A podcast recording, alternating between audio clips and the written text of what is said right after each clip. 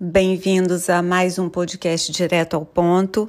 Essa é a conexão direta entre eu e você, e aqui eu te entrego um conteúdo terapêutico sem enrolação, sem complicação. Aqui é psicologia na prática, psicologia do dia a dia, e hoje o nosso assunto é família real versus família ideal.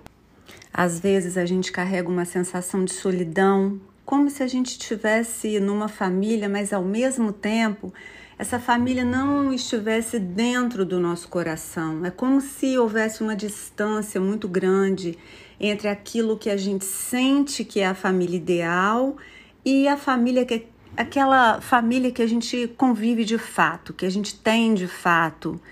Às vezes essa distância entre o que a gente pensa que como deveria ser e o que é de fato é tão grande que a gente quase que não se sente pertencente. Talvez você carregue um sonho de construir uma família muito diferente dessa que você tem, dessa que você cresceu, dessa que é a sua origem. E talvez você olhe para frente e sonhe e, e crie um ideal de como vai ser a sua vida, de como vai ser o seu futuro, de como vai ser a pessoa que você vai encontrar, como serão os seus filhos, como será a sua casa, como vai ser o funcionamento, como será o seu relacionamento. E quando nós estamos muito fortemente presos a um ideal, a gente fica cego para aquilo que realmente é da ordem do humano, daquilo que é real. Quando a gente cria um corpo ideal, um companheiro ideal, uma companheira ideal, uma condição, um trabalho ideal, então a gente vai se distanciando daquilo que é daquilo que é humano, daquilo que é realmente a nossa experiência enquanto seres que estão aprendendo, crescendo e evoluindo. A família é uma reunião de pessoas e pessoas humanas, elas são falhas porque elas estão em processo de amadurecimento. E quando a gente envolve mudança de gerações, quando a gente envolve uma, uma passagem do tempo onde muda a condição financeira, onde mudam perspectivas, onde mudam informações muito profundas. Então a gente tem, além de serem pessoas, são pessoas que viveram tempo diferente, cultura diferente, hábitos diferentes.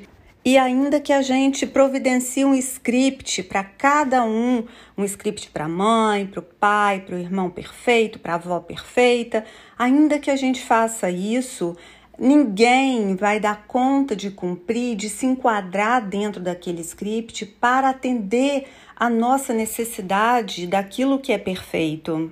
Até porque o que é perfeito para mim é uma coisa, para você é outra, e para cada pessoa o que é perfeito, o que é bom, o que é ideal é diferente.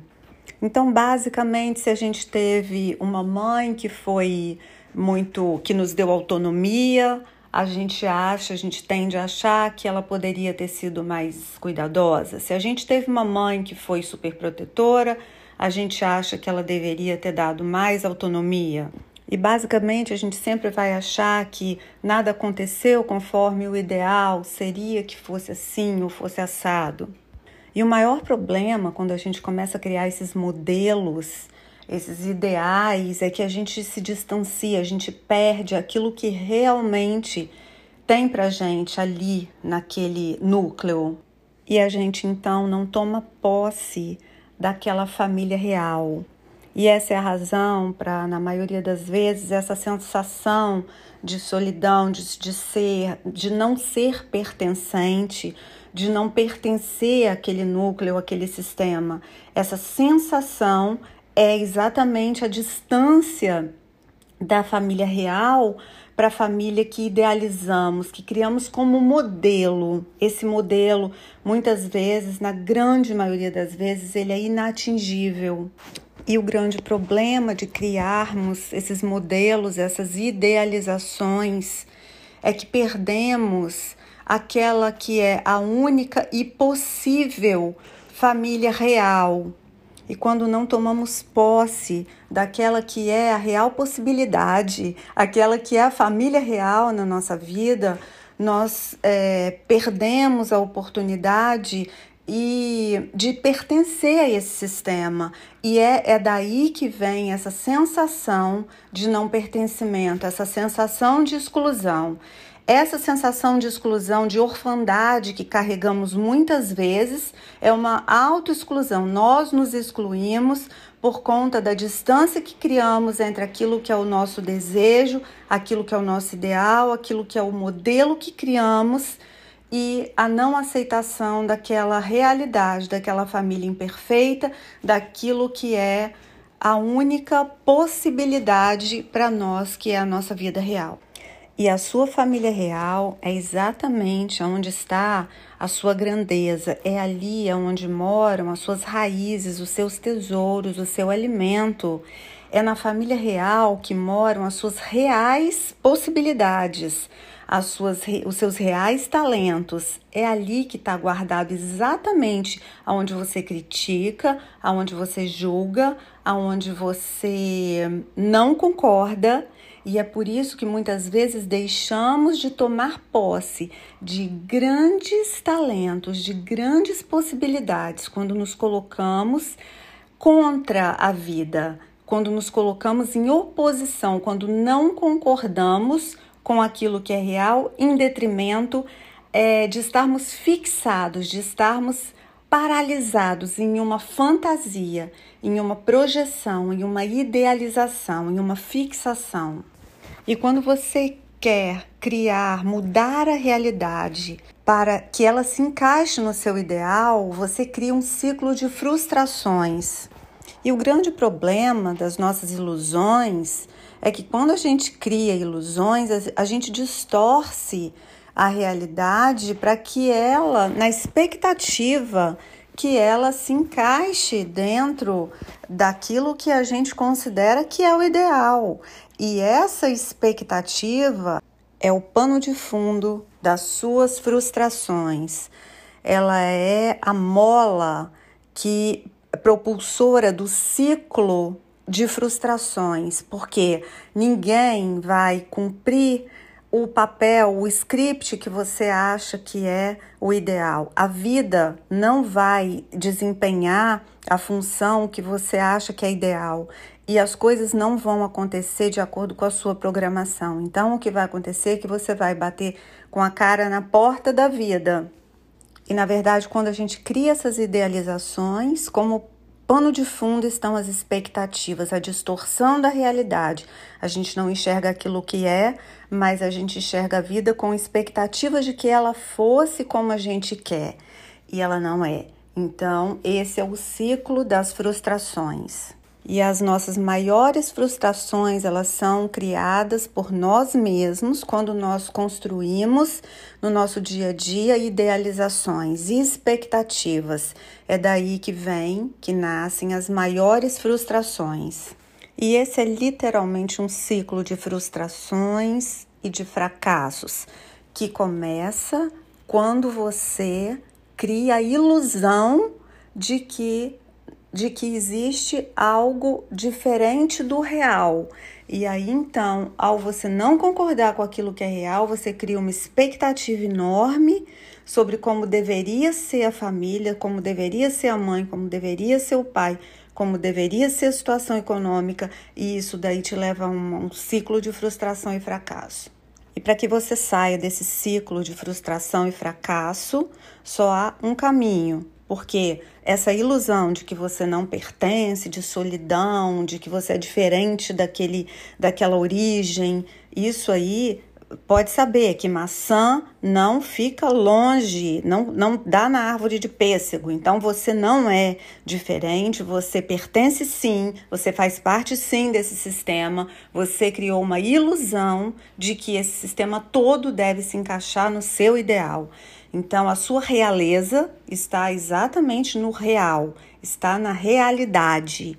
E para reencontrar essa sua coroa, essa sua realeza, os seus dons, os seus talentos, só há uma maneira: Abandone as suas ilusões, as suas fantasias, abandone a história que você conta para você mesmo de como deveria ser, de tentativa de ressignificar, de criar outro significado. Quem é que tem o significado correto? Você tem, você sabe como que deveria as coisas todas significar. Então abandone o seu ideal, a sua fantasia, a sua expectativa olha para a realidade como ela é, com respeito, olha para a árvore da onde você veio, olha para essas raízes profundas, olha para a sua coroa, olha para a sua realeza, olha para onde realmente você, de onde você veio, olha com amor, com respeito, olha para a realidade como ela é e reconhece, reconhece a força que tem, reconhece a, a virtude, reconhece o valor. Quem reconhece o valor que tem, sabe de onde vem, ou melhor, quem sabe de onde vem, sabe exatamente o valor que tem esses ideais lindos e fantasiosos, eles só geram fracasso, expectativas não atendidas e fracasso, um ciclo vicioso. Para sair desse ciclo, abandone as ilusões, abandone as expectativas, abandone a fantasia e olhe para a sua realidade, para a sua família, assim como ela é, com a chatice, com as maluquices, com as doenças e digam sim concorda com a vida. A partir do momento que você concorda com a vida, a vida também diz um sim e concorda com você. É daí que vem a sua força, é aí que mora a sua força e é aí onde está a sua coroa. Concorda com a sua história, concorda com as suas memórias, concorda com tudo que passou, concorda com o que veio antes. E nesse, nesse momento, quando você é capaz de dizer um sim para as suas histórias, você então pode, a partir daí, tomar posse também, não só daquilo que você viveu, que você acha que não foi suficiente, ou que não foi legal, a partir daquilo que faltou, mas você pode tomar posse das experiências, do aprendizado, daquilo que foi maravilhoso, daquilo que foi vivenciado, até que foi sofrido, dolorido, ou foi mal, é, escolhas ruins, mas que a partir delas você tem, teve como herdar e tem como herdar todo esse aprendizado. É quando você concorda com a vida, que você toma posse não só das coisas que você julga e critica, mas das coisas que você pode tomar como força, como lição de vida, como aprendizado.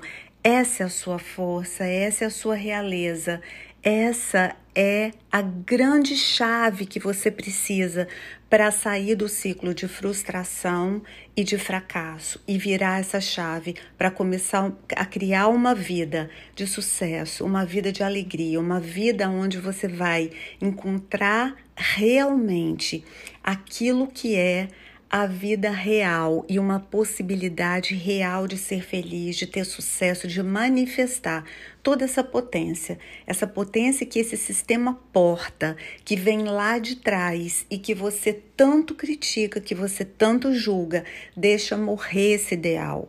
Deixa morrer o ideal de que sempre o que é do vizinho, o que é tá fora de você é melhor, é mais bonito, é mais potente. A partir do real é a sua força. A partir do real são as raízes. E árvore que tem raízes profundas pode crescer mais e pode dar bons frutos.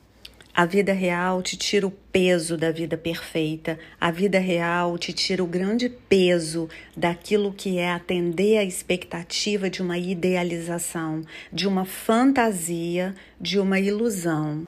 Toma posse da sua família real e se preencha dela, se preencha do seu núcleo, da força das suas raízes. E eu te desejo uma vida muito bonita e um futuro muito próspero. Te vejo no nosso próximo podcast.